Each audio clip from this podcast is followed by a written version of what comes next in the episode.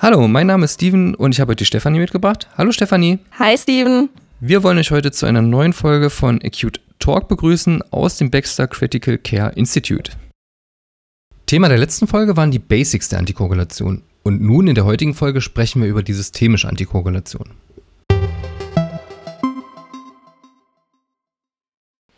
Hallo, letztes Mal hatten wir uns ja über die Antikoagulation unterhalten und ich hätte da noch mal ein paar Fragen zu der systemischen Antikoagulation. Kannst du mir da vielleicht ein bisschen mehr erzählen? Hey Stefanie, genau, wir hatten ja schon beim letzten Mal die Grundlagen besprochen. Was möchtest du wissen und ähm, wie kann ich dir helfen? Also du hattest ja das Heparin erwähnt und gibt es noch weitere Möglichkeiten für eine systemische Antikoagulation? Also, die systemische Antikoagulation kann zum einen mit niedermolekularem Heparin, mit Prostacyclin, mit direkten Thrombininhibitoren und eben mit unfraktioniertem Heparin durchgeführt werden. Okay, und gibt es grundsätzliche Probleme mit dieser Methode? Ja, es gibt eine absolute Kontraindikation, die HIT. Okay, gut zu wissen. Und gibt es da noch weitere Dinge, die ich da irgendwie beachten kann oder sollte? Da Heparin systemisch wirkt, lässt sich zudem beobachten, dass diese Methode zu einem erhöhten Blutungsrisiko führen kann. Okay, das macht Sinn. Du hattest ja letztes Mal auch schon erwähnt, dass ein höherer Heparinspiegel notwendig ist. Richtig. Hinzu kommt, dass wir bei Heparingabe oder Heparindosisveränderungen das Ergebnis nicht sofort sehen, sondern nur zeitverzögert über die Messung der PTT im Labor. Daher ist Heparin schwieriger zu steuern als Citrat. Okay, das klingt aber echt aufwendig.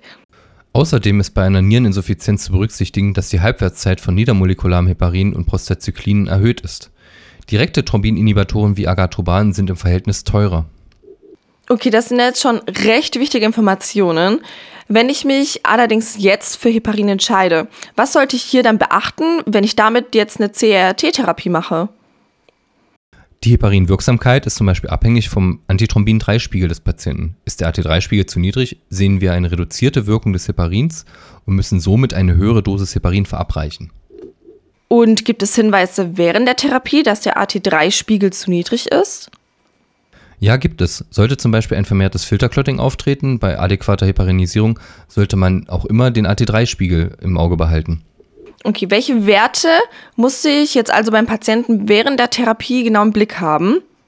Viele Häuser nutzen, wie schon in unserem letzten Gespräch benannt, PTT oder ACT.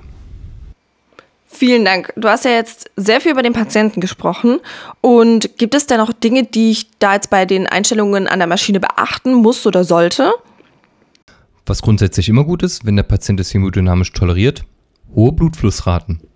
Ah, das hatten wir doch auch schon mal. Richtig. Wir hatten damals über die Filterlaufzeit gesprochen. Da war es sehr wichtig, dass wir hier die Kontaktzeit von Blut mit den Schläuchen und dem Filter so kurz wie möglich halten. Genau dieser Grundgedanke hilft uns jetzt hier auch. Okay, das klingt ja alles recht schlüssig. Aber gibt es denn noch ein Verfahren, das auch mit geringeren Blutflüssen, längeren Filterlaufzeiten und weniger Blutungsneigung auskommt? Also ich kann dir gern bei unserem nächsten Gespräch mal etwas über die regionale Antikoagulation mit Citrat erzählen. Was hältst du davon? Oh, das wäre super. Dann freue ich mich schon auf unser nächstes Thema. Bis dahin und hab einen schönen Tag. Ja klar, kein Problem. Wir hören uns dann beim nächsten Mal wieder.